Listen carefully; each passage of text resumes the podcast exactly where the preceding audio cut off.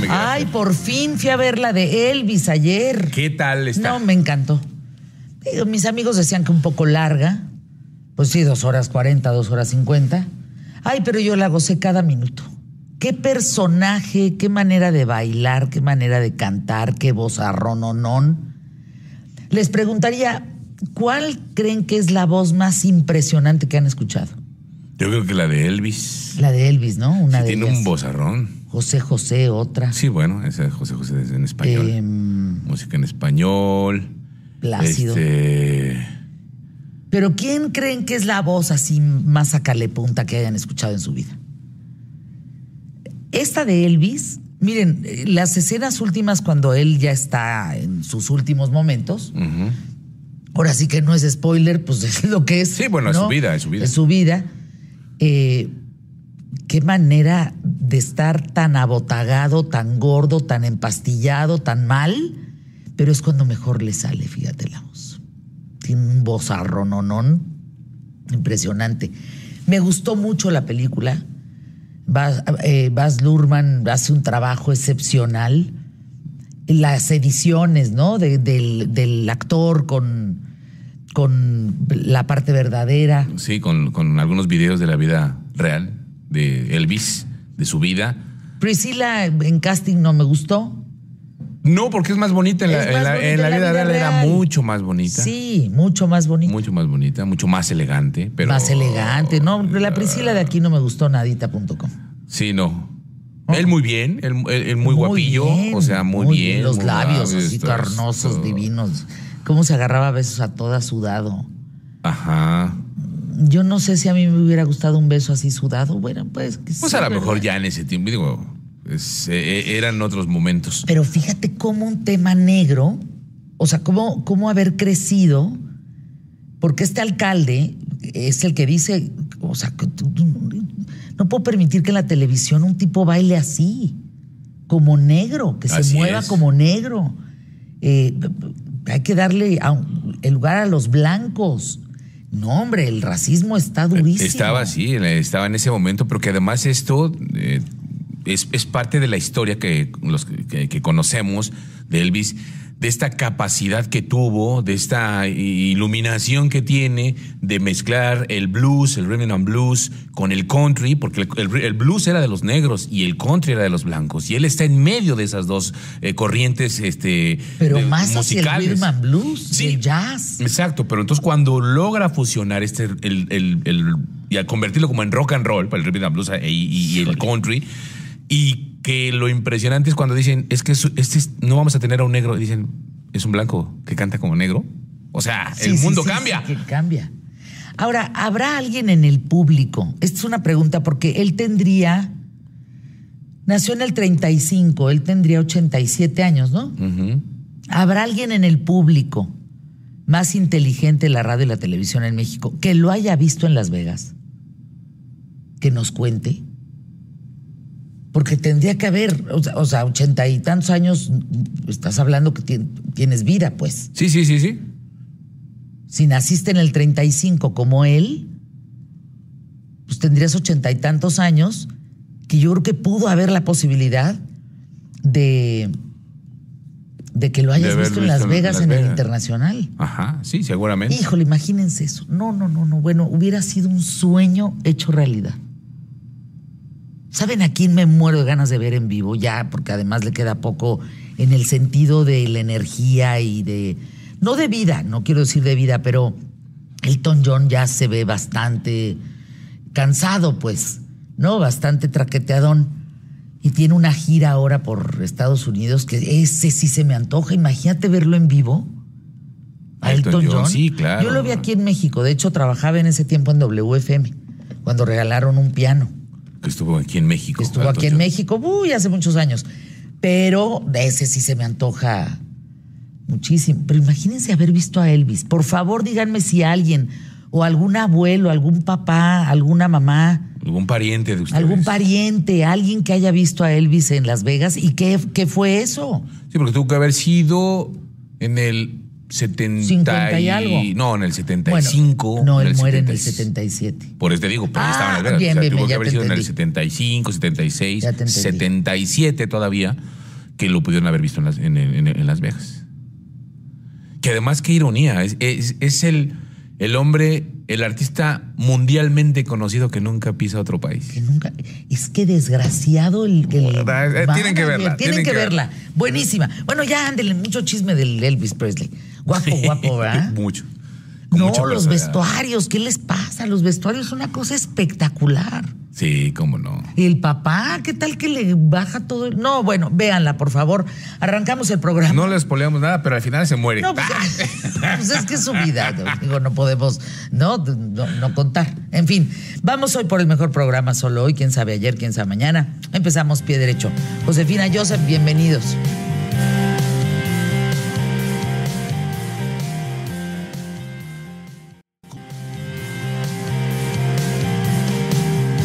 ¿Cómo estás? Espero que te encuentres muy bien. Gracias por acompañarme. Te doy la bienvenida. Mi nombre es Fernanda Familiar y hoy en QTF quiero platicarte cómo surgió nuestra famosa deuda externa. ¿Sí? Esa que debemos todos los mexicanos desde hace más de dos siglos. Paradójicamente, cuando México se libera del control español en 1821, se convierte en rehén económico de otras naciones. Fíjense, desde 1821, van dos siglos. 11 años de lucha armada, consumación de la independencia, en medio de una producción detenida, con las arcas del erario público vacías y un caos administrativo. Ah, pero bien independientes, ¿no? 1823.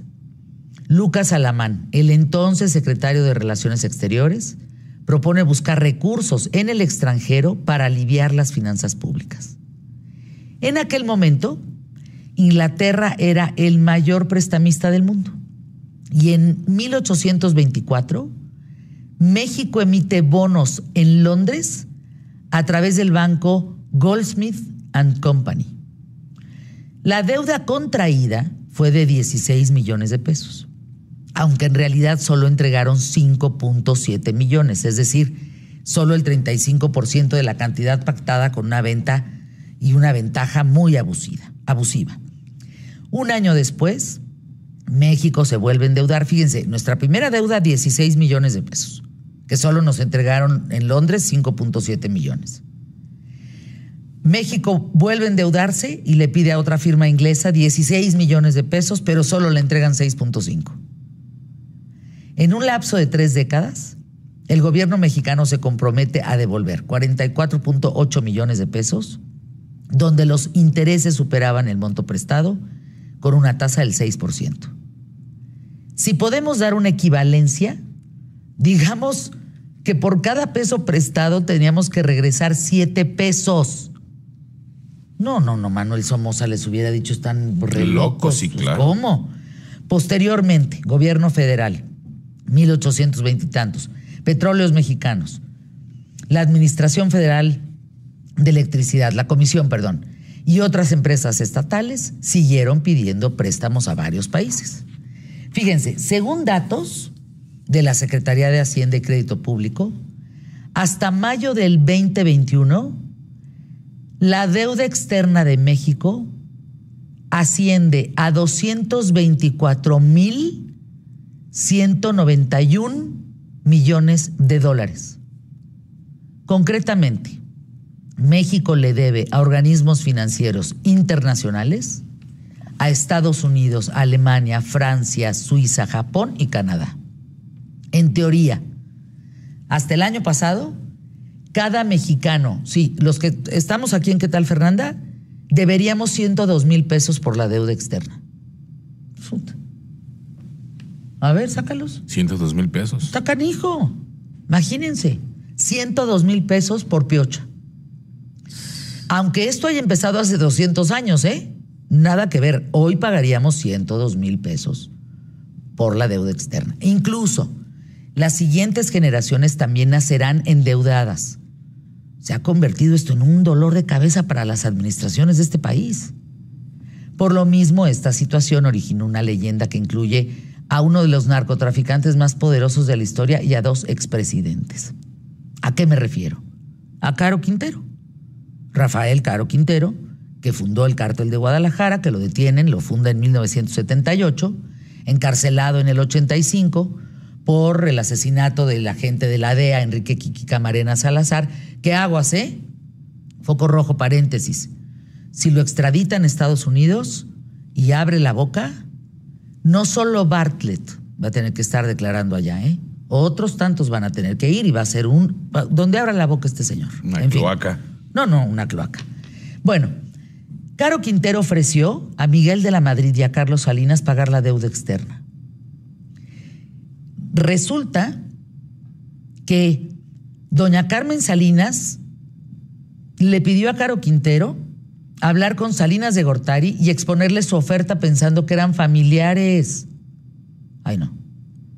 En aquel momento, la deuda externa ascendía a unos 80 mil millones de dólares, más o menos, que el narcotraficante estaba dispuesto a liquidar para seguir sembrando y vendiendo marihuana. Jesús Lemus, periodista, afirma en su libro Los Malditos, Crónica Negra desde Puente Grande, que Caro Quintero le juró que esto nunca sucedió.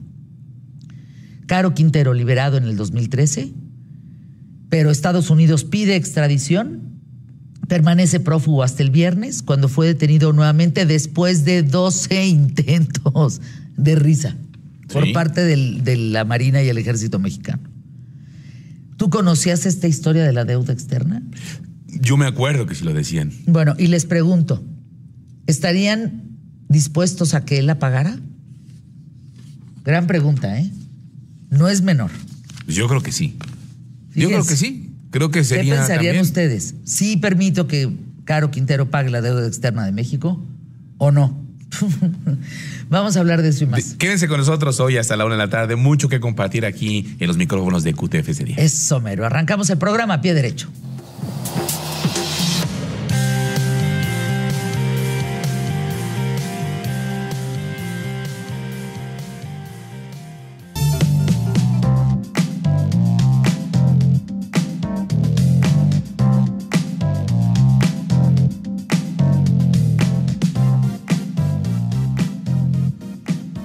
Jaime López Aranda, qué gusto saludarte, especialista en políticas públicas, en seguridad pública y justicia penal.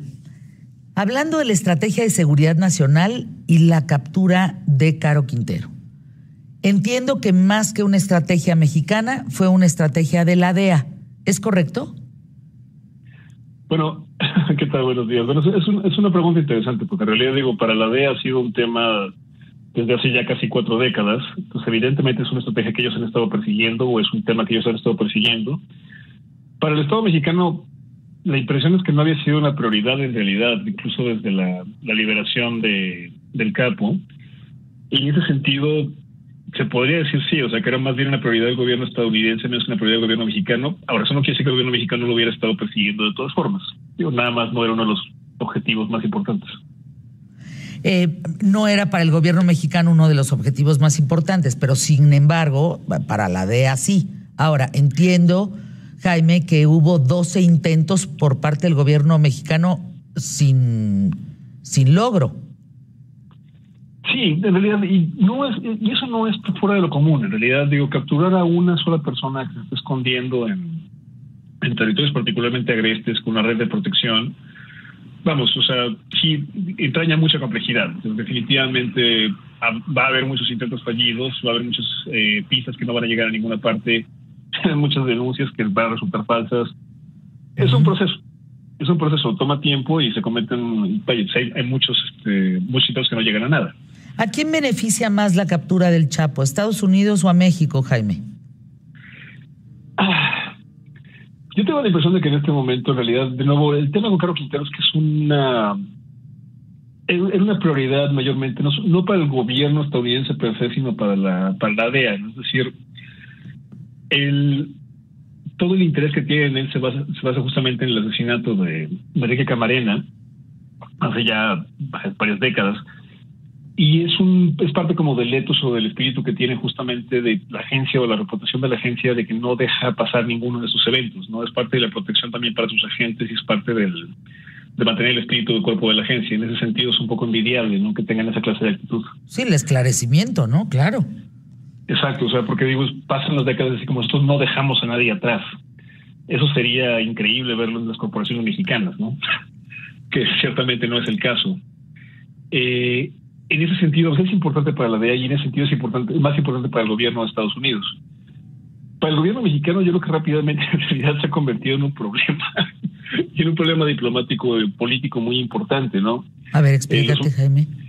Sí, es decir, el, parte del asunto con la operación de agentes estadounidenses en territorio mexicano, como sabemos, siempre ha sido un poco un tema contencioso, polémico, ¿no? Ahora, eh, con el gobierno actual del presidente López Obrador, pues el tema se ha vuelto todavía más espinoso porque hay un discurso de soberanía como mucho más explícito. Esta noción de que no, no hay intervención de ninguna, de ninguna clase, ninguna especie. Entonces, justamente tener la captura de un capo, justo después de la reunión con el presidente Biden, un capo que además es de particular interés para los estadounidenses y que luego se sugiera, bueno, no se sugiera, o sea, se dice abiertamente por parte de la directora de la, de la agencia que hubo información, hubo una participación de la DEA y luego salga el, embajador estadounidense a decir que, bueno, o sea, no hubo participación en el terreno, tácticamente, operativamente, quiero decir. Y luego sale el presidente hoy. Sí, a decir que claro que es eh, a cargo exclusivamente, así lo dijo, del gobierno mexicano, la captura. Exacto, ya es como de, vamos, o sea, podríamos simplemente celebrar la captura, porque finalmente es un logro, independientemente de que no dicen los objetivos prioritarios en ese momento, era importante que se le capturara. En lugar de eso, esto ya devino en un quién lo hizo, quién tuvo responsabilidad y participación de la DEA o no. Entonces, además se, combina con el tema de, del Culiacanazo, más hacia el arranque del sexenio, pues tú recordarás, lo recordarás el auditorio, en que justamente en otra operación en la que también había una participación importante del gobierno estadounidense, se terminó liberando a Ovidio Guzmán. Vamos, esa clase de paralelos son como interesantes porque lo que dicen es que el gobierno, en el marco de su estrategia de seguridad, en el marco de este tema de los abrazos, no balazos, eh, no enfatizar la captura de capos, lo que pasa es que incluso cuando tiene éxitos, éxitos que perfectamente podría colgarse bien la medalla y dejarlo allí, se convierte en un problema político y un problema diplomático, ¿no? justamente porque como no hay una noción de qué es lo que se debería estar haciendo, lo que se debe estar haciendo, más allá de los dichos en la mañanera, pues entonces cualquier cosa que salga bien ya ni siquiera puede simplemente quedarse bien. En otro tiempo hubiera sido relativamente sencillo simplemente celebrar que sí, por supuesto, la cooperación finalmente es materia de interés de ambas naciones. por supuesto, por supuesto que debe de hacer, claro. A nosotros nos interesa que la cooperación de ambos países logre agarrar a los malos. Pues ¿cómo? Exacto, a eso se reduce en realidad. Pero justamente esa es la, complejidad o la incomodidad que provoca el discurso nacionalista. Sí, no, y además el decir soy soberano, pues soberano pero inútil. o sea, ¿cómo soberano? Pues, pues, ¿de qué te sirve la soberanía si no, si nada más hay abrazos? Exacto, y además y el tema es, vamos, antes se entendía o antes el entendimiento era que estos asuntos o estos temas eran un asunto de, internacional, vamos, o sea, el, consumo en Estados Unidos es el principal motor de la producción aquí. Por decirlo en términos muy muy simples, pero finalmente así son las cosas, no habría narcos mexicanos si no hubiera consumidores estadounidenses, es tan sencillo como eso. Claro. Y eso es una responsabilidad, se entendía que es una responsabilidad compartida. Es decir, las actividades en Estados Unidos, las actividades en México, en Canadá, en otros países, en Centroamérica, tenían que verse con el lente de que todos estábamos en el mismo barco, por decirlo de alguna forma. Eso no quiere decir que en realidad, se puede estar en el mismo barco, perdóname la, metáfora, pero se puede estar en el mismo barco, pero hay diferentes camarotes, ¿no? Exacto, exacto. Sí, hay niveles, ¿no? Hay, niveles. Como en las colonias también hay códigos postales, así es, ni modo. Queda claro. Exacto. Ahora, Jaime, Aquí hay un nombre que brota, pero como, como arándano, ¿no? Eh, Manuel Bartlett. Director de la CFE, secretario de Gobernación en la época. En la época en donde Camarena es asesinado. Y bueno, eh, no la declaración de Caro Quintero, es decir, que Caro Quintero abra la boca es importante. Es importante, pero al mismo tiempo también, vamos, es, uno de los temas, ¿no? Es decir, ciertamente Bartlett es uno de los personajes más importantes de la administración actual y es un vínculo con un pasado que supuestamente con el que se está rompiendo y que se está rechazando, ¿no? No solo, o sea, vamos, de manera más concreta y quizá un poquito más creíble, el tema de su participación en las elecciones de 1988. Habiendo dicho esto, hay una gran mitología en torno a en torno al asesinato de Enrique Camarena y en torno a la participación. No, hay ninguna duda de que, de que el gobierno mexicano estaba, si no involucrado directamente, sí enterado de las actividades de estos grupos. Al mismo tiempo, también era una época en la que se estaban empezando a forjar apenas los lazos más complejos entre política y narcotráfico. Es decir, en ese momento todavía se les veía como un problema que se podía administrar, quizá como una fuente de dinero, quizá como un actor del que se podía beneficiar, pero no había la simbiosis que vemos ahora. Entonces, en ese sentido, yo sí me siento un poco escéptico respecto de la versión de que el Estado mexicano tuvo mano directa, porque vamos, la intervención del secretario de Gobernación de la época hubiera sido mano directa. Entonces, tengo la impresión de que deberíamos ser un poco más escépticos en ese sentido de decir, bueno, ¿saben? uno no hubiera hecho falta, no era del interés del Estado mexicano por sí mismo, y vamos, el cártel de Guadalajara ya estaba entrando en una etapa de descomposición de liderazgo y operativa pues, bastante importante. Es decir, recordemos que Camarena lo que había descubierto era que estaban empezando a hacer producción en masa. Entonces, mi punto es, ¿es enteramente posible que haya declaraciones importantes? Sí. Que involucren directamente a un personaje principal y muy problemático del, del gobierno actual. Podría ocurrir también, pero podría también no ocurrir. O podría no ser creíbles. Yo esa parte de la especulación sí, sí la mantendría todavía como, como contenido. Pues. Ahora, ¿la detención de Caro Quintero es un golpe relevante para el narcotráfico? vamos. Eh, tenía un cierto papel en unas ciertas zonas en Sonora, de acuerdo con lo que, a ver, lo que había transpirado en los últimos meses, ¿no? Particularmente, como sabes, la violencia sonora se ha disparado un poco y eso tiene que ver con enfrentamientos que han ocurrido allá. Uno de los bandos son, este, está presuntamente cabezado por los sobrinos de Carpintero. Eh, bueno, sobrinos y parientes ahí generales como el partido de organización, pero vamos, la captura de cualquier campo y sobre todo campo histórico es un golpe importante, es un golpe relevante. Los efectos sobre el terreno probablemente no sean tan importantes. Es decir, al final del día estaba reconstruyendo su territorio, sí, estaba en lucha, o presumiblemente estaba en lucha con, con los chapitos. Sí, todo eso es enteramente posible y sin embargo el tamaño de la organización y su ubicación regional tampoco eran como particularmente cruciales.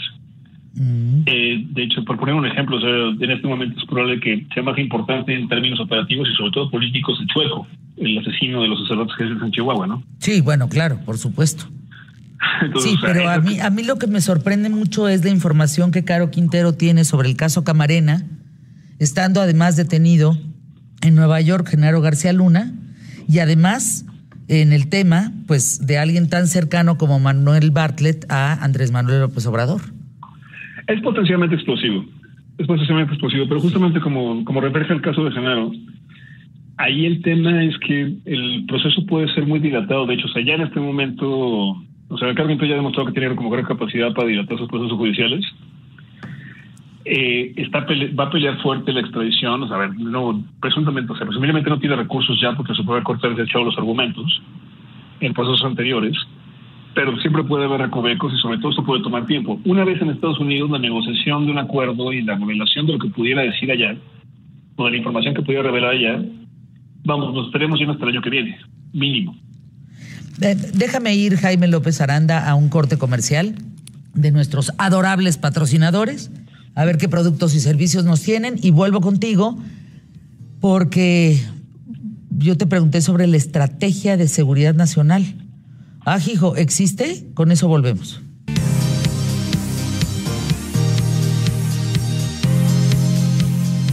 Jaime López Aranda, especialista en políticas públicas en seguridad pública y justicia penal hablando de la captura de Caro Quintero, que es el tema, evidentemente, hablando de una estrategia de seguridad nacional. ¿Hay estrategia de seguridad nacional en México? en el régimen de Andrés Manuel López Obrador? Sí la hay. O sea, sí la hay. También hay una estrategia de seguridad pública. Yo creo que el debate más bien es si es la correcta. Es decir, evidentemente el gobierno federal y en particular el presidente López Obrador ha puesto un gran énfasis en que la estrategia de seguridad se base en un componente social un poco difuso. La idea de que si se mejoran las condiciones sociales y de vida, eso va a tener un efecto sobre la seguridad pública. Y la preocupación por el nivel o el ejercicio o el, uso de la fuerza por parte de las autoridades.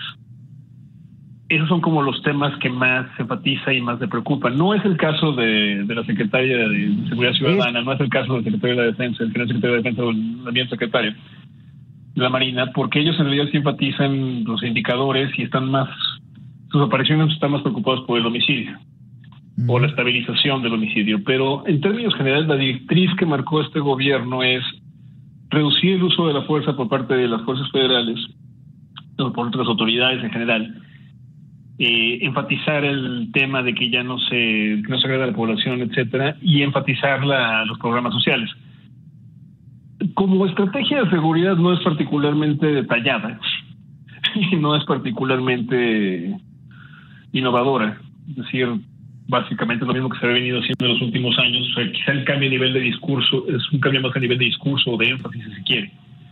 Ahora, la pregunta más interesante, siento yo, es: ¿tiene algún impacto o efecto? O si puede tenerlo. Y en ese sentido, al momento de la evaluación es probablemente negativa es decir, estamos en un punto en el que estamos viendo que la, sí, la tasa de homicidios ha estabilizado, pero se ha estabilizado en un nivel muy alto. Es decir, los niveles de violencia que hay en el país están a un nivel muy alto y no se reducen, no tienen, no tienen por qué ceder. Y sabemos históricamente que enfatizar los programas sociales es una, es una buena idea que en la práctica casi nunca tiene resultados observables. Es decir, es una buena idea apoyar a la gente, es una buena idea los programas sociales, sí, por supuesto. Por eso no hay ningún debate. De ahí a que eso tenga un efecto directo sobre la seguridad, pues ya es un tema aparte, ¿no? En el caso, por ejemplo, específico del contexto de la captura de Caro Quintero, ahí valía la pena hacerse la pregunta muy concreta de si esta estrategia de no capturar capos o de desenfatizar, porque de nuevo, claramente se sigue capturando, eh, desenfatizar la captura de capos, ya no poner las listas de más buscados y los blancos especiales como se mencionaba anteriormente, si eso ha tenido también algún efecto. Pues hasta ahorita no. Pero es que lo, que yo no puedo, creo que es un juego de palabras. Eh, los abrazos es una estrategia de seguridad. Pues yo creo que de seguridad no tiene nada, al contrario, es darles cancha abierta y campo libre para justamente abrazarlos y no procesarlos. O sea, no es una estrategia de seguridad nacional. Eh, los abrazos es un eslogan, o sea, y es un eslogan pegajoso que además no va a dejar de perseguir, no va a dejar de perseguir a este gobierno, eso no hay duda, y perseguirlo, no, no beneficiarlo. Pero el hecho simple es que no estamos viendo, de nuevo, los abrazos no son, no son nuevos. O sea, si por abrazos entendemos apoyos sociales, programas sociales, pues eso no es algo de este gobierno, es algo que se ha venido haciendo desde los últimos 30 años más o menos. No, no, no, pero abrazos es soltar a Ovidio. O sea, abrazos es saludar a la mamá del Chapo. Abrazos es un acercamiento eh, que muchos han llamado el, el, narcogobierno. O sea, esos son abrazos, no, no es decir, eh, hay ciertos cárteles que no se tocan y otros que sí se tocan. ¿O cómo? eso también es, eso, es uno de los temas que también vale la pena, yo creo que, que discutir bien a fondo, porque en realidad el tema con la prioridad que se le otorga a la persecución de ciertos cárceles, ciertos cárteles, perdón, tampoco es de este gobierno. Es decir, hay cárteles que representan, nada más por ponerlo como términos muy básicos, ¿no? Porque es un tema muy importante.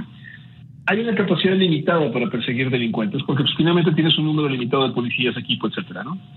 Eh, eso quiere decir que tienes que enfocar tus recursos normalmente pues, a los que son más problemáticos o a los que tienen un perfil más alto, los que están causando más problemas, por decirlo en términos llanos. La mayor parte del tiempo esto ocurre de manera, de manera orgánica, no es que esté planeada.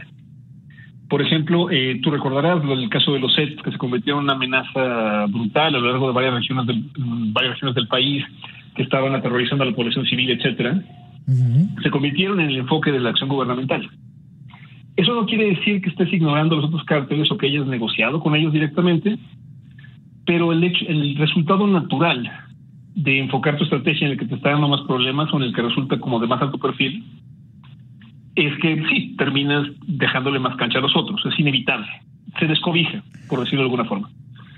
Al mismo tiempo, lo que sí hemos visto en términos de narcopolítica, y eso sí lo estamos viendo como de manera mucho más clara, es a muy fuerte nivel local. Eh, lo vimos, por ejemplo, en intervención del narco en elecciones estatales recientemente, de manera muy clara y muy contundente, eh, acosando operadores electorales, favoreciendo candidatos, etcétera. Eso tampoco es nuevo, pero la escala es mucho mayor. En ese sentido, sí estamos viendo una corriente narcopolítica muy directa. Ahora, la actitud del presidente o, la, o el discurso del presidente, yo no lo veo como un tema estratégico de planificación de su parte, sino que lo veo como una cuestión de instinto político que ha estado siguiendo desde los brazos no balazos. Es decir, el eslogan pegó o cree que pegó porque está apelando a un segmento de sus eh, simpatizantes que desde hace mucho tiempo piensa que el problema es el Estado, o sea, que el problema son los policías, que el problema es el ejército, que el problema no son los delincuentes. Es una posición minoritaria, pero existe, y es al grupo al que le está hablando el presidente. Yo lo que creo en realidad lo que está pasando es que es el abrazos no balazos tomó vida propia, se convirtió en un lastre para el discurso gubernamental, pero es un lastre que se niega a abandonar. Es decir, no puede dejar de enfatizar ya eso porque siente que es como parte de su identidad. Pero al mismo tiempo está pasando algo que es interesante. Pero a ver, el tema, sí, el tema, Jaime, es que, a ver, ¿qué es una estrategia nacional de seguridad? ¿Es en términos operativos y logísticos? Así, palabras muy sencillas. En términos operativos y logísticos, tú quieres limitar las causas que propician la violencia y la inseguridad en México. Más sencillo creo que no lo puedo decir. No, que es correcto, justo. Esa es una estrategia nacional de seguridad. Los muertos, ya conocemos dos números, ya conocemos feminicidios, ya conocemos muerte, eh, homicidios de periodistas. Entonces, esta estrategia que lo que tiene que hacer una estrategia de seguridad nacional es limitar las causas que propician la violencia y la inseguridad en un país, pues no están siendo limitadas, ¿o sí? No, definitivamente no está funcionando. O sea, yo, estoy completamente de acuerdo contigo en lo que te decía hace un momento. O sea, independientemente de lo que hayan estado intentando, que de nuevo lo estamos atisbando o adivinando porque tampoco fueron muy explícitos al respecto, no está funcionando. O sea, el hecho simple es claro, no está funcionando. Y no funciona por muchas razones. O sea, no solamente es que la estrategia esté mal diseñada o esté mal ejecutada o sea un poco difusa, que todo eso es cierto, según desde mi punto de vista. También hay condiciones estructurales que no están atendiendo.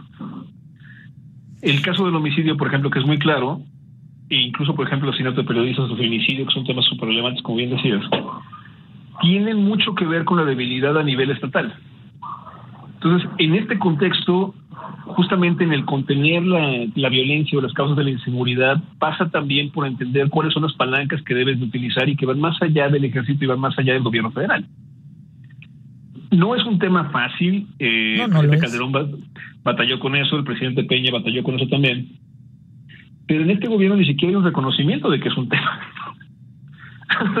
y ese quizás es el talón de Aquiles más fundamental de la estrategia.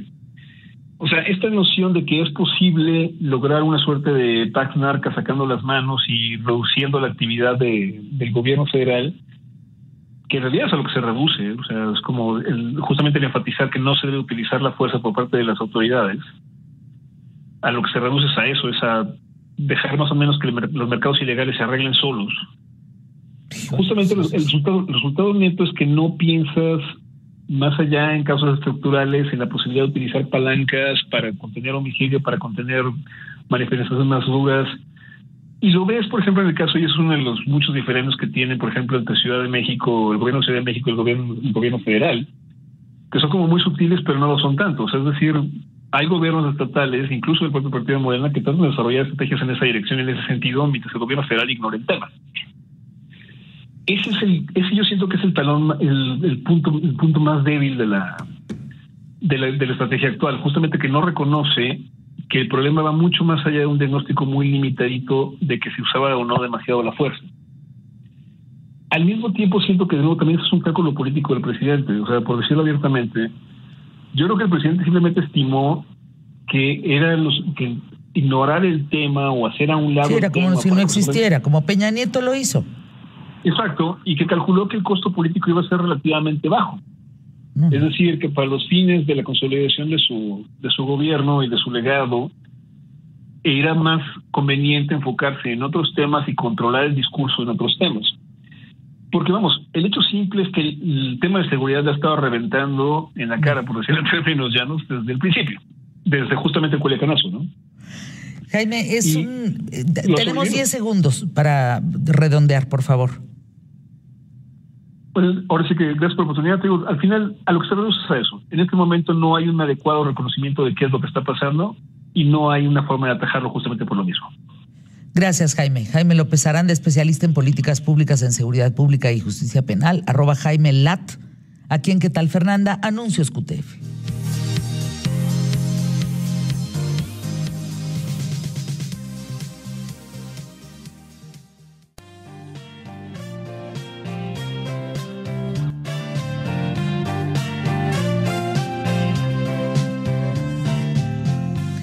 Said Badwan, arroba el hombre robot. ¿Por qué el Bitcoin tiene la culpa de que no tengamos coche nuevo? Explícate. Hola Fer, ¿cómo estás? Qué gusto saludarte. Y sí, la verdad es que suena hasta ridículo, ¿no? ¿Qué tiene que ver si yo no estoy comprando Bitcoin y así, que yo no tenga coche nuevo? Suena como este rollo de el tipo de cambio del dólar no me afecta porque yo gasto en pesos, pero esto es mucho más profundo y tiene que ver con que muchas veces todos estos movimientos geopolíticos internacionales donde acaban pegando es directamente en nuestros bolsillos, ¿no? Cosas que ni debemos ni tenemos, de las que no tenemos la culpa, pero van directo a eso. Te cuento no sé si lo has notado, pero los coches están cada vez más caros. Sí. Y no me refiero solamente a los coches nuevos. Los coches usados, ahorita el mercado de segunda mano de automóviles está exagerado los precios. Es, es, es algo sorprendente. De hecho, te quiero dar algunos números de los, con, ejemplos, ¿no? De tres de los coches más vendidos de 2018. Uno fue el Nissan Sentra, que en 2018 nuevo costaba 352.800 pesos y ahorita usado en 2022 en estas plataformas de ventas de auto lo encuentras en 326 mil pesos. O sea, bajó solamente 7.6% un coche con dos años de uso. Pero esta tendencia no se ve solamente en este coche, o sea, es, este coche por lo menos bajó 7.6%, pero hay otros coches como el Chevrolet Aveo, que nuevo en 2018 costaba 199.900 pesos, 200, y ahorita en 2022 usado cuesta 203 mil pesos, o sea, subió un coche usado después de haberse usado dos años de 2018 a hoy subió 1.6%. O sea, tú pudiste haber comprado un coche, venderlo ahorita y hasta le hubiera sacado una ganancia después de haberlo usado gratis dos años. Y peor aún, o sea, los tipos de automóviles están siendo indispensables para la industria, tipo la Nissan NP300, que es una camionetita de carga, nuevo en 2018 costaba 262.500 y ahorita usado en 2022 cuesta 339.900, o sea, subió 29% mi familiar. Y esto eh, tiene que ver con que la cadena de producción de autos, la cadena de suministro, pues funcionaba así como una máquina, ¿no? Perfectamente engrasado, todo bien, todo antes de la pandemia, pero pasaron ciertas cosas, ¿no? Uno fue este boom de las criptomonedas todo mundo estaba comprando cosas para hacer una actividad que se llama minar.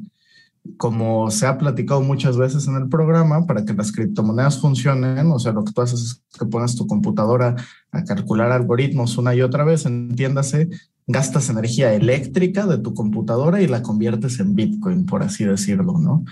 Entonces mucha gente empezó a hacer cosas como comprar consolas de última generación, ¿no? Como los últimos PlayStation.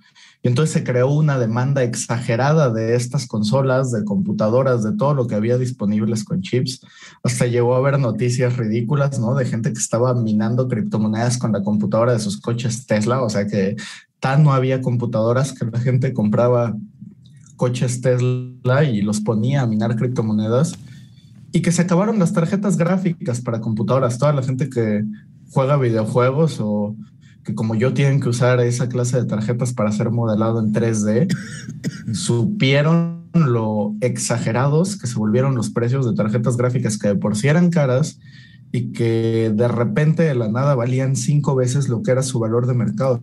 O sea, lo que les habías visto en tiendas, había acaparamiento, había reventa. Era una cosa espectacular. Y todo esto tiene que ver con la sobredemanda de estos chips. De repente empieza a haber mucha demanda de estos chips porque todo el mundo está minando criptomonedas y aparte coincide con que se viene la pandemia. Entonces, hay muchos cierres en muchas de estas fábricas. Estas fábricas empiezan a tener problemas de suministro porque les empiezan a faltar insumos, empiezan a haber cierres, entonces tienen que haber cortes de personal y entonces tienen más temas y de repente todo el mundo empieza a querer computadoras para tener en casa porque necesita para trabajar en línea, para cosas por el estilo, y aparte, para entretenerse, y aparte, se necesitaban más de estos chips para montar servidores que pudieran soportar las llamadas en línea como la que estamos teniendo tú y yo en este momento, porque todo eso se hace con estos servidores que mantienen esta, esta operación y que tuvieron que ponerse de golpe. Y todo esto coincide con que el año pasado, a mitad de la pandemia, una de las principales fábricas de estos chips tiene un incendio, se quema. Entonces, sigue habiendo demanda de estas criptomonedas, se fue incrementando exponencialmente, exponencialmente, exponencialmente hasta hace literal un par de meses que, que hubo varios temas con estas criptomonedas. Y entonces toda esa demanda de estos semiconductores hizo que las empresas de coches se quedaran sin poder producir coches nuevos. Entonces se crea todo este efecto en cadena que hace que las distribuidoras que normalmente como estrategia de marketing, ¿no? O sea, es como ridículo que te compres tu coche sin una super promoción, ¿no? Lo entrecomillo mucho porque es la estrategia de marketing de toda la vida, pero esas promociones que antes existían las desaparecieron porque pues ya no hay coches nuevos, tienes que rentabilizar más los pocos coches que tienes porque tienes que seguir pagando todos tus gastos igual, tener las mismas ganancias.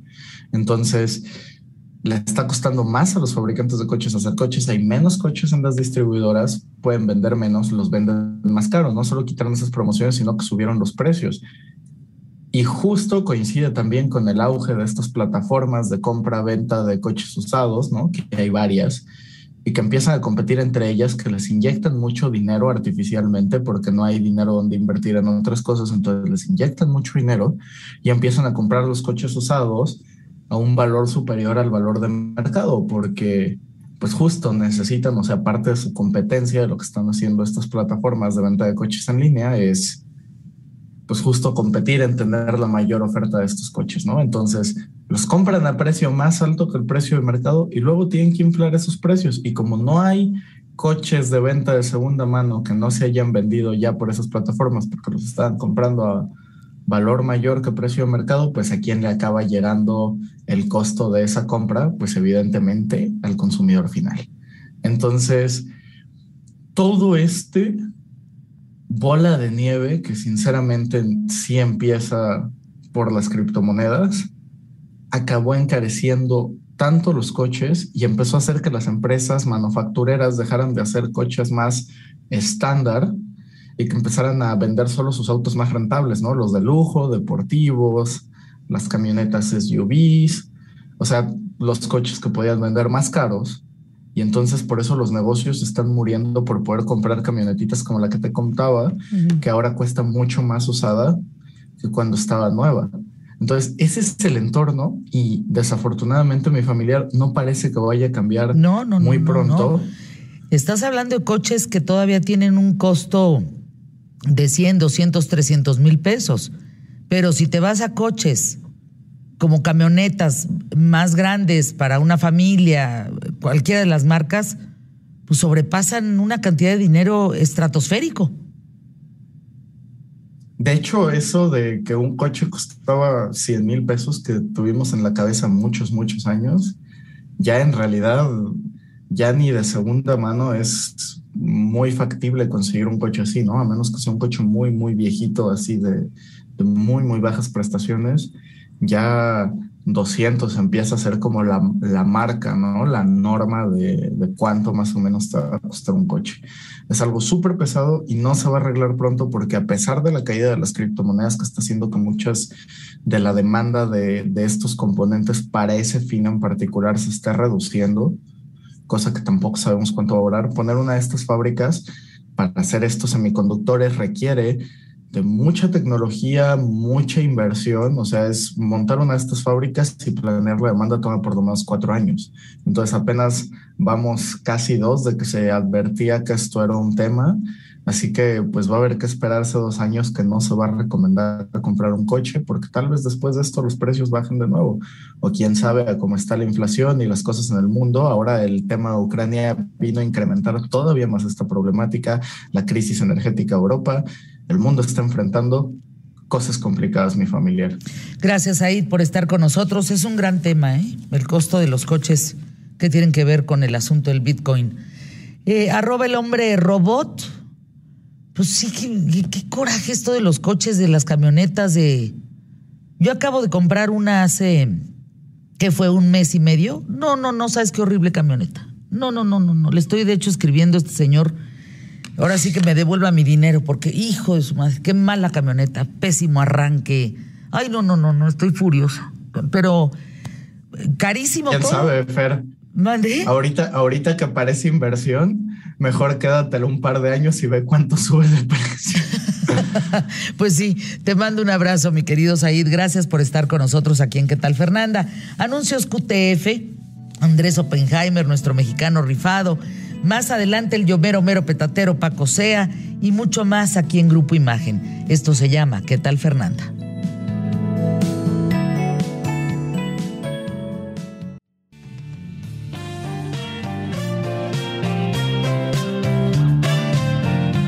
Antes de adentrarnos, mi querido Andrés Oppenheimer, en el tema del Papa Francisco en, en el viaje a Canadá, en las declaraciones sobre Cuba, eh, sorprendente, ¿no? Que hayan dicho que murió Benedicto XVI sin confirmar verdaderamente la fuente eh, proveniente la, la información de, una cuenta, pues de, pues de risa, ¿no? De un periodista italiano y que circuló por el mundo entero la supuesta muerte de Benedicto XVI. ¿Qué te pareció eso? Medios muy serios tomando una cuenta parodia como información. Ha pasado, ha pasado muchas veces, Fernanda. Hace pocos días me encontré, no es un papa ni mucho menos, pero le he pasado lo mismo varias veces.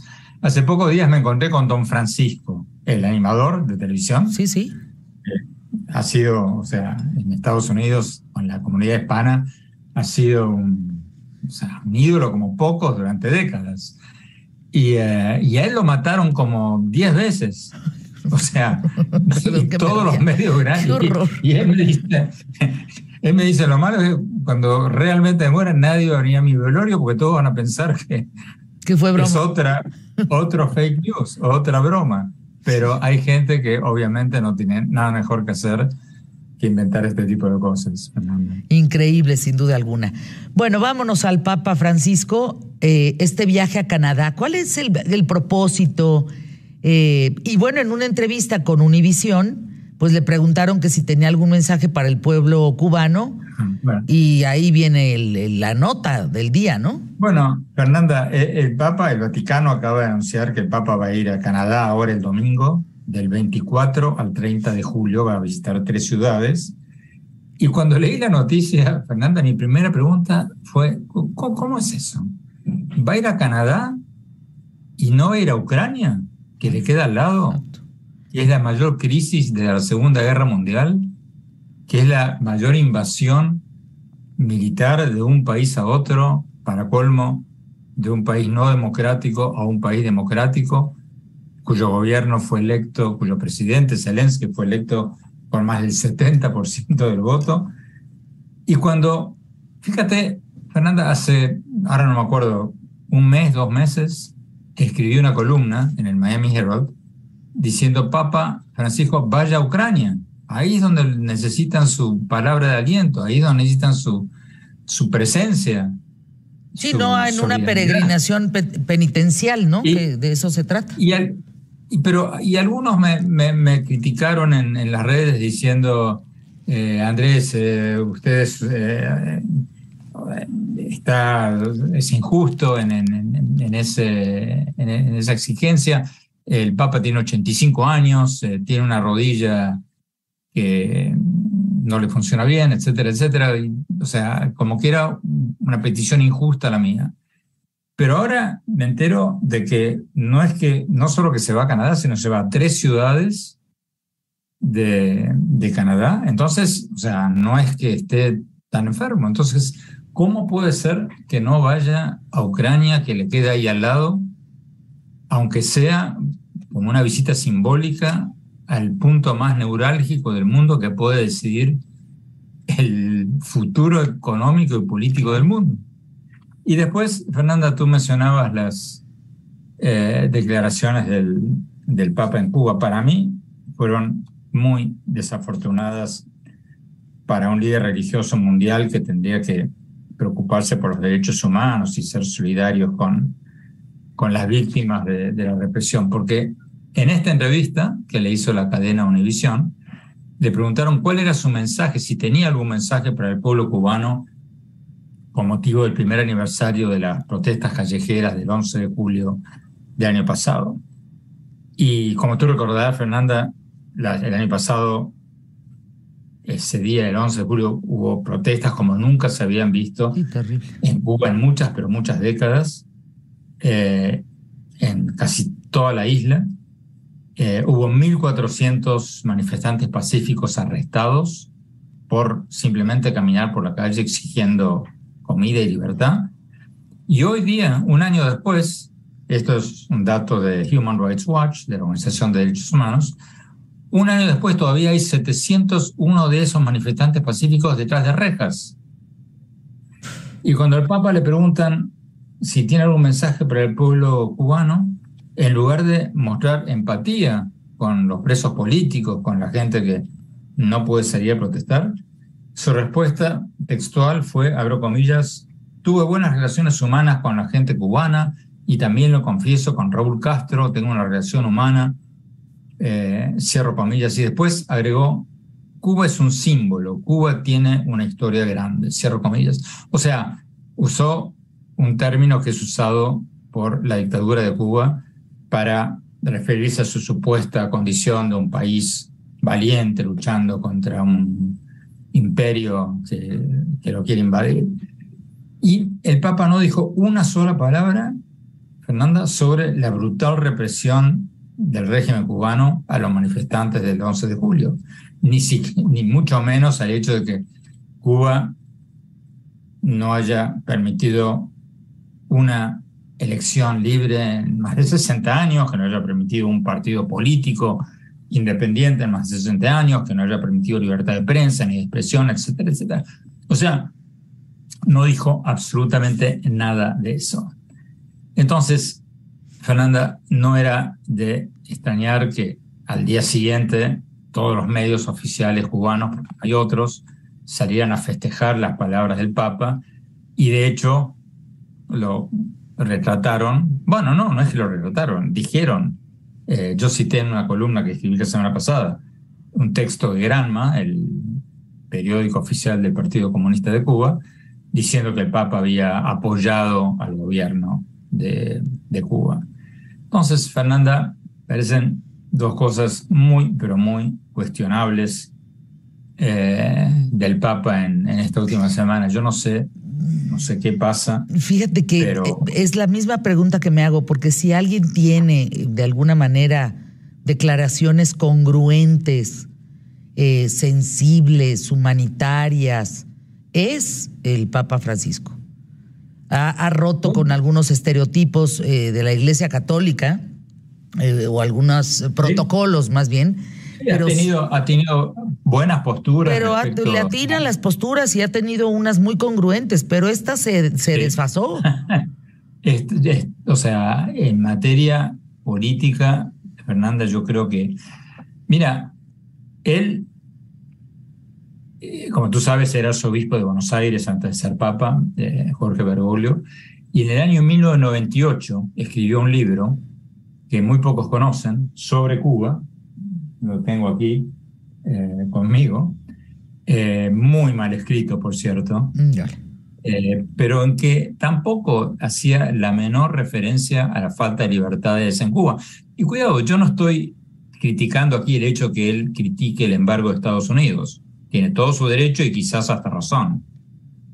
Pero una cosa es criticar el embargo de Estados Unidos, otra cosa es aceptar la excusa del régimen cubano, que eso es lo que es, del embargo de Estados Unidos, para justificar el no permitir una elección en más de 60 años y para apresar a gente por el derecho de manifestarse pacíficamente como lo hacen todos los días en la Ciudad de México o en cualquier otro lado. Entonces, eh, me parece que tiene una visión totalmente jurásica de lo que es el, el régimen cubano, una visión anclada en los años, en el romanticismo del año 60 eh, o, 70, y me parece que el Papa se quedó ahí, pero alguien en el Vaticano tendría que actualizarlo, decirle, oiga, hoy día esto no se vale, tú no puedes escudarte en un eh, embargo que no es tal, Fernanda, porque yo he estado en Cuba, tú probablemente también, tú consigues lo, que quieras, le importan desde Panamá. O sea, eso de que la brutal agresión, lo, eso es un cuento que ya no cree, o sea, nadie. Eh, el tema, o sea, no lo, o sea, no es creíble en el sentido en que lo pinta el gobierno cubano como la causa de todos los problemas de Cuba, ni mucho menos. Pero yo no sé, no sé qué le pasa. Y por cierto, el Papa no, no es el único que todavía se resiste a, ver las cosas como son en Cuba. Otra gran figura internacional que podría ser mucho más por Cuba es Michelle Bachelet, que bueno, ya se está yendo como alta comisionada de derechos humanos, que ha sido muy valiente en sus eh, investigaciones y denuncias sobre Venezuela, pero en el caso de Cuba tiene un silencio muy, pero muy, yo diría, asombroso. Me quedé pensando en, con Raúl Castro tengo una relación humana. Sí, eso. es una... ¿Qué querrá decir? con Raúl Castro tengo una relación humana. Sí, yo creo que es, yo creo que, que, tiene esa visión romántica, o sea, las, los familiares de las víctimas de, de los ejecutados en Cuba sin juicio previo, no creo que tengan ninguna visión de que sea tan humano eh, Raúl ah, Castro. Pero eso, eh, o sea, como, como una figura religiosa, eh, ok, no, no sé si el Papa hubiera dicho lo mismo de, de Jorge Videla, el dictador argentino. Lo dudo mucho. Pero bueno, uno podría decir que como líder religioso puede ser ecuménico y aceptar hablar con todos en bien, en pos del bien común. Lo que me parece más eh, condenable, Fernanda, no es tanto lo que dijo, sino lo que no dijo. no, y, lo que no hizo también, porque también no ir a Ucrania es una forma de abrirle la puerta a Putin, ¿no? Lo que no hizo también deja mucho que desear, ¿no crees? Sí. O sea, Ucrania le queda ahí al lado, ya no hay la excusa de la salud, de la rodilla, ya no hay, o sea, no hay excusa. Y uno no entiende, además el Papa cuando habla de Ucrania reconoce que hubo una invasión, pero no nombra a Rusia. No habla, no menciona por su nombre al país ni a Vladimir Putin. O sea, eh, me parece que eh, lamentablemente esas buenas posturas que tú mencionabas, Fernanda, eh, van a quedar diluidas en la historia y yo me temo que que si no corrige estas posturas, va a pasar a la historia como un papa no tan reformista quizás como él quisiera pasar a la historia. Arroba Oppenheimer A, te mando un abrazo. ¿A quién tienes en tu, en tu programa el domingo, Andrés? Eh, el próximo domingo vamos a hacer un programa de CNN sobre eh, el telescopio James Webb. Mm. Yo me he quedado, Fernanda, boquiabierto, no sé tú, ante estas imágenes del espacio. Y vamos a traer un eh, astrónomo que participó en el en el telescopio y nos va a contar qué es lo que estamos viendo. No, bueno, no me pierdo y creo que la gente que nos ve y nos escucha tampoco se lo va a perder. Fuerte abrazo, Andrés. Anuncios QT. Gracias, Fernanda. Hasta, pronto.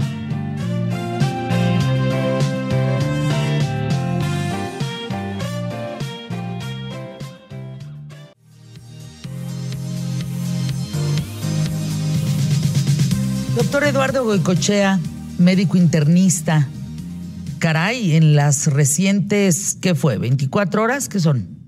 Eh, se registran 8 mil casos más, 13 fallecimientos y aquí eh, la pregunta es, ¿los fallecimientos por qué son? ¿Es gente que no ha sido vacunada? ¿Es gente que, que no se está atendiendo a tiempo? O sea, ¿qué está pasando con las muertes y qué está pasando con los contagios? Fernanda, muy buenas tardes. Pues seguimos en, la pandemia, a pesar de que ya llevamos dos años y medio, seguimos en una fase pandémica. Eh, ahora, ¿por qué las muertes? Cada muerte es lamentable, no, no queda duda de eso. Sin embargo, hay que pensar cómo estábamos hace un par de años. Teníamos el mismo número de contagios y teníamos 10 o 15 veces más muertos al día. Hablábamos de 1.800, 1.000, 1.200 muertos diarios. Aquí vemos el efecto de las vacunas. Generalmente las defunciones son o en personas no vacunadas o en personas que se consideran de alto riesgo, personas con diabetes, con obesidad, con hipertensión y con enfermedades pulmonares, que son las enfermedades que llevan años aquejando a nuestro país. Ahora, la pregunta es, esas muertes de hoy, ¿por qué? ¿Por qué? ¿Porque no se vacunaron? ¿Porque no se atendieron a tiempo? ¿Qué, estás viendo en el panorama del México actual? Porque ya hemos acumulado más de 6 millones y medio de contagios. Eso, la, la cifra oficial, que no sabemos si es la verdadera, y estamos hablando de más de 330 mil muertes por COVID, que esa también es una cifra oficial que no sabemos si es el triple. Claro, de hecho tienes que pensar que contagiados, multiplícalo por 20.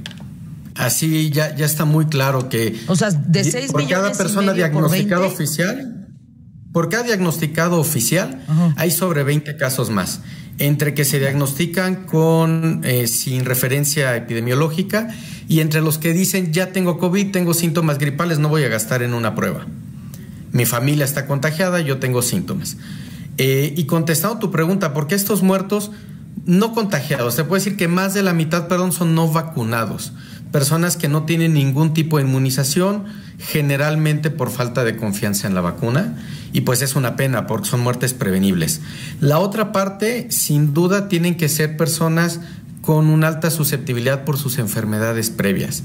Muchos también con esquemas de vacunación incompletos y personas de alto riesgo. Recuerda que por lo menos deberíamos de ya estar teniendo tres dosis de vacuna, por lo menos. Ahora, si tú dices 6 millones de casos, 6 millones y medio por 20, pues es toda la población de México. No, es una tercera parte, que es una cifra aceptable en una variante pandémica. Bueno, por 20 sí serían, llegarían hasta 120 millones. Son 6 millones a lo largo de la pandemia de contagios. Recuerda que muchas personas ahorita van en su segundo o en su tercer contagio. ¿Y qué tenemos que esperar con las nuevas variantes? Que nos contagiemos más de una o dos veces, lamentablemente.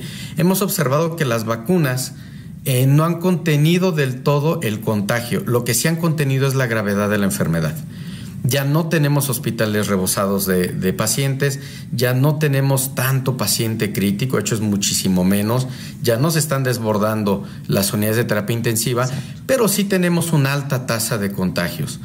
Eh, ¿Cuál va a ser ahorita el objetivo? Pues seguirnos cuidando, nos tenemos que seguir cuidando, no tenemos que acudir a lugares tumultarios, no tenemos que ir a lugares encerrados, tenemos que evitar las aglomeraciones, ventilar bien nuestras casas y el uso de cubrebocas en todo momento.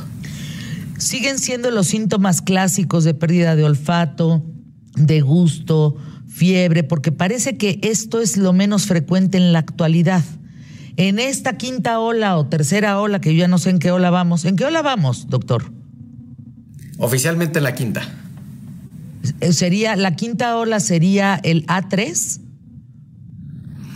Estamos viendo subvariantes de Omicron. Ahorita lo que está dominando en nuestro país es la variante, la, o sea, después de variante Omicron viene un número, que es la subvariante.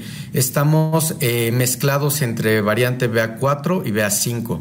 Sigue siendo variantes del virus Omicron en esta quinta, en esta quinta oleada que está empezando a tomar nuestro país. A Omicron no le gustan otras variantes, toma por completo la población. No estamos ya viendo variantes como Delta o como las variantes que tenían nombres de ciudades, son subvariantes de Omicron, que cada variante va a tender a escapar más fácilmente a las vacunas.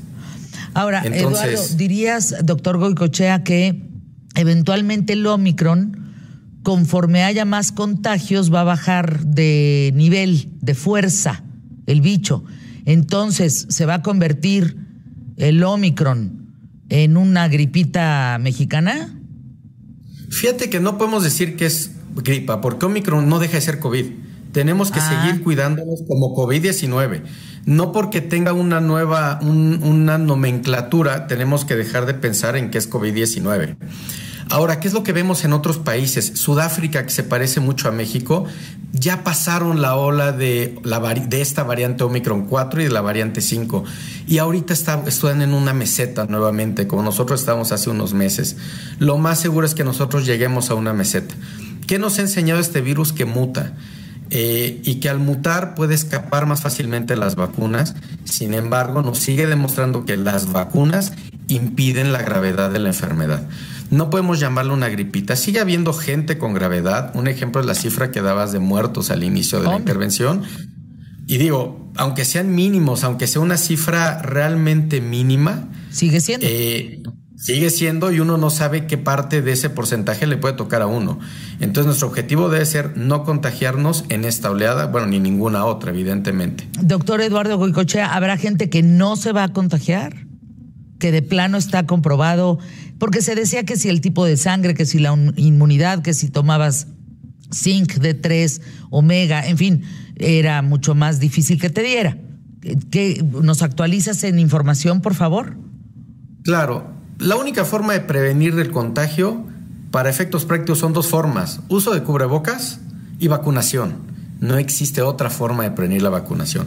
Claro que hay gente que ha librado eh, la infección. Esto se ve a dos causas. Uno, que sí se, han logrado cuidar adecuadamente y que han podido escapar las, las partes de contagio.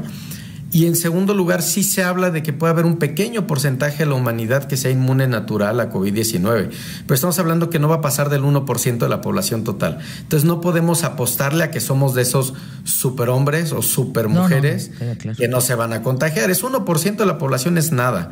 Realmente tenemos que irnos cuidando con la vacunación, con cubrebocas, cuidando las enfermedades crónicas, comiendo bien, haciendo ejercicio y manteniéndonos en nuestro peso.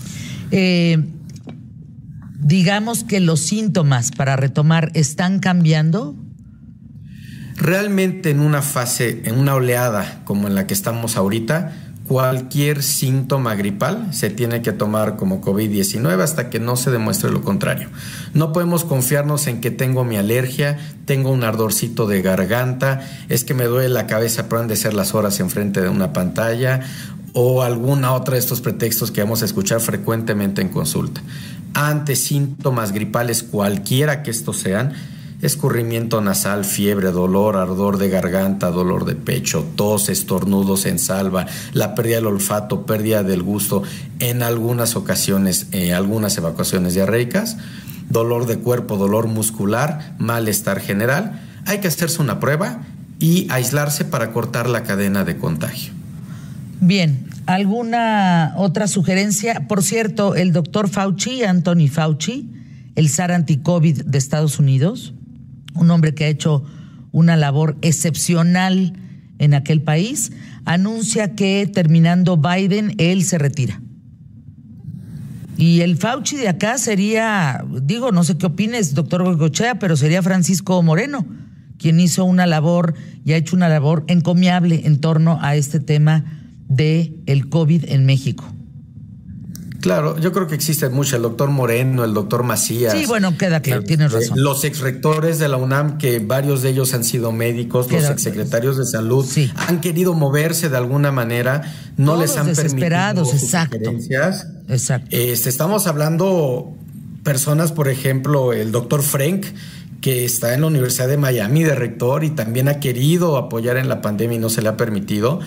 Eh, el doctor Fauci, bueno, se retira. ¿Cuál es el aporte del doctor Fauci?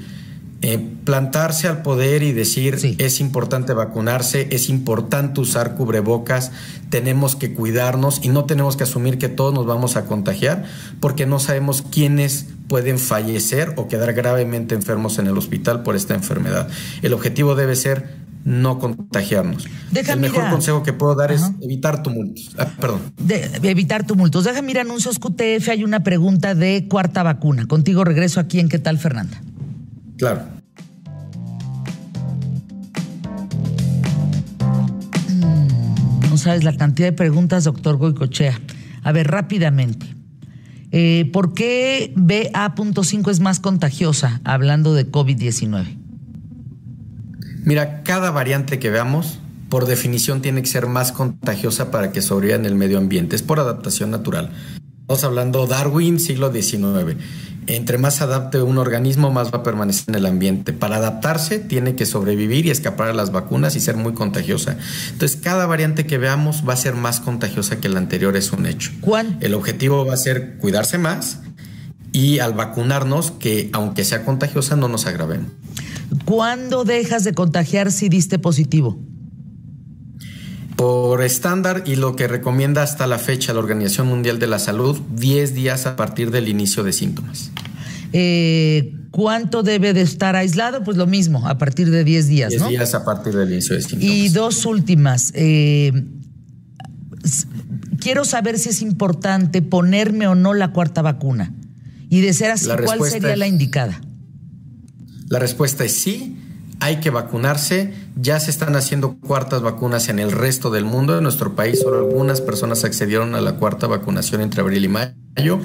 La respuesta es la que le ofrezcan va a ser una buena vacuna en general.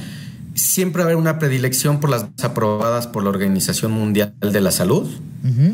Sin embargo, ante olas epidémicas y ante la situación de nuestro país, la vacuna que se ofrezca va a ser buena, hay que ponérsela. Siempre es mejor estar con una vacuna, aunque quizá no sea la top, a estar sin vacunación.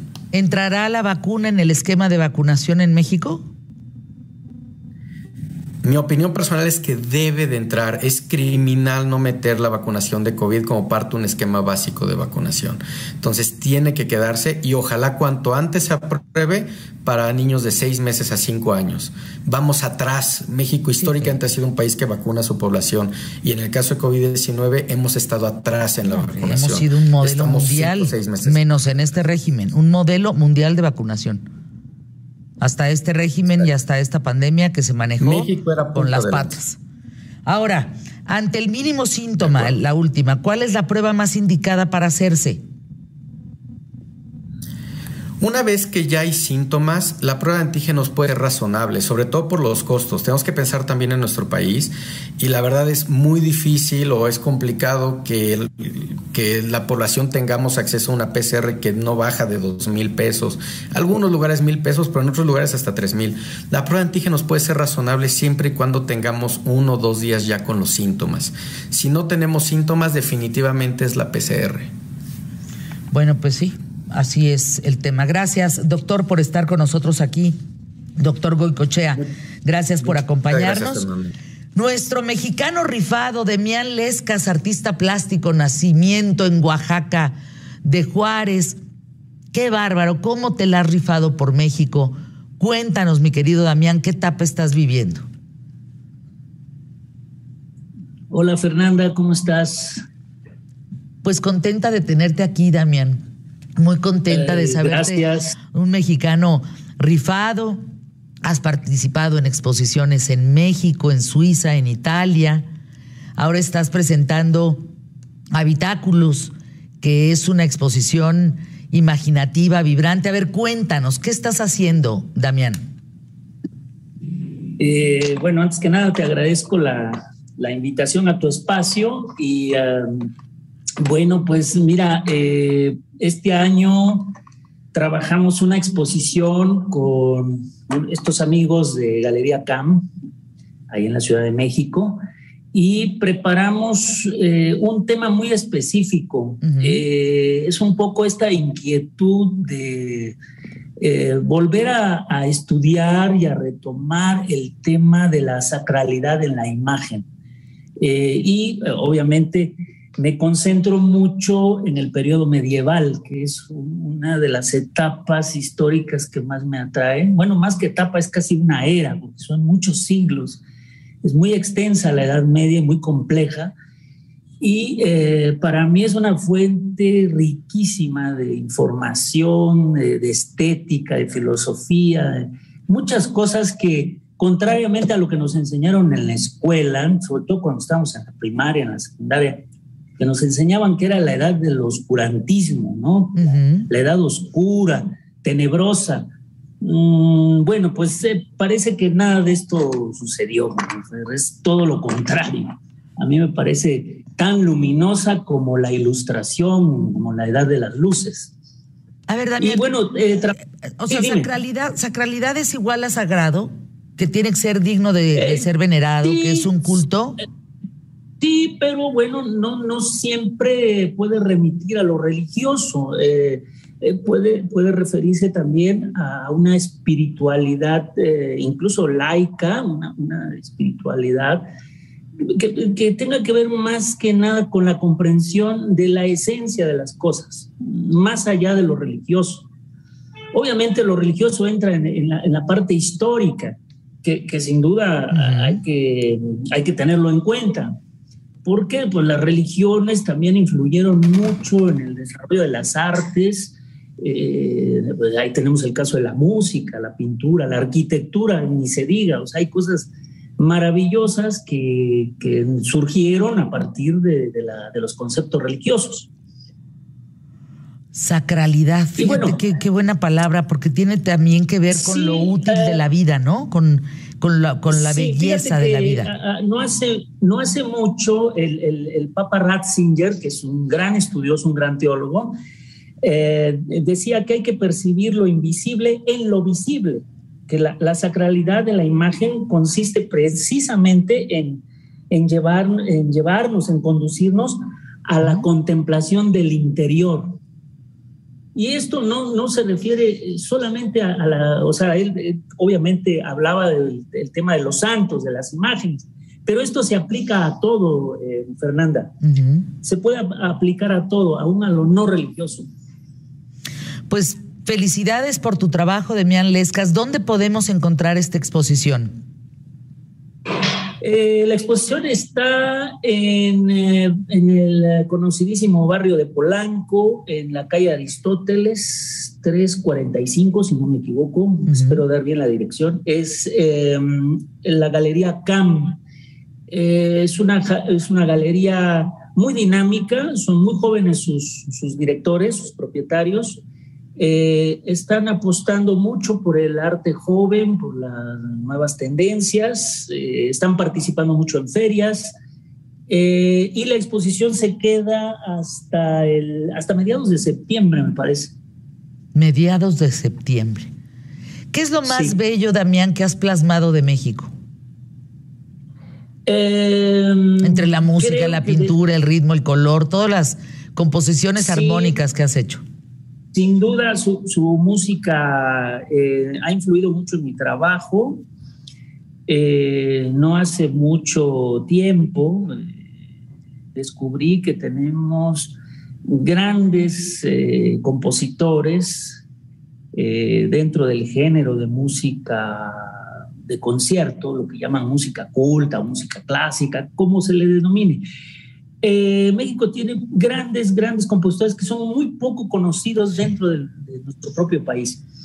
Y sí, em, ha, marcado muchísimo, porque yo de hecho eh, acostumbro trabajar la estructura de mis cuadros, muchas de mis creaciones, a partir de eh, ideas musicales.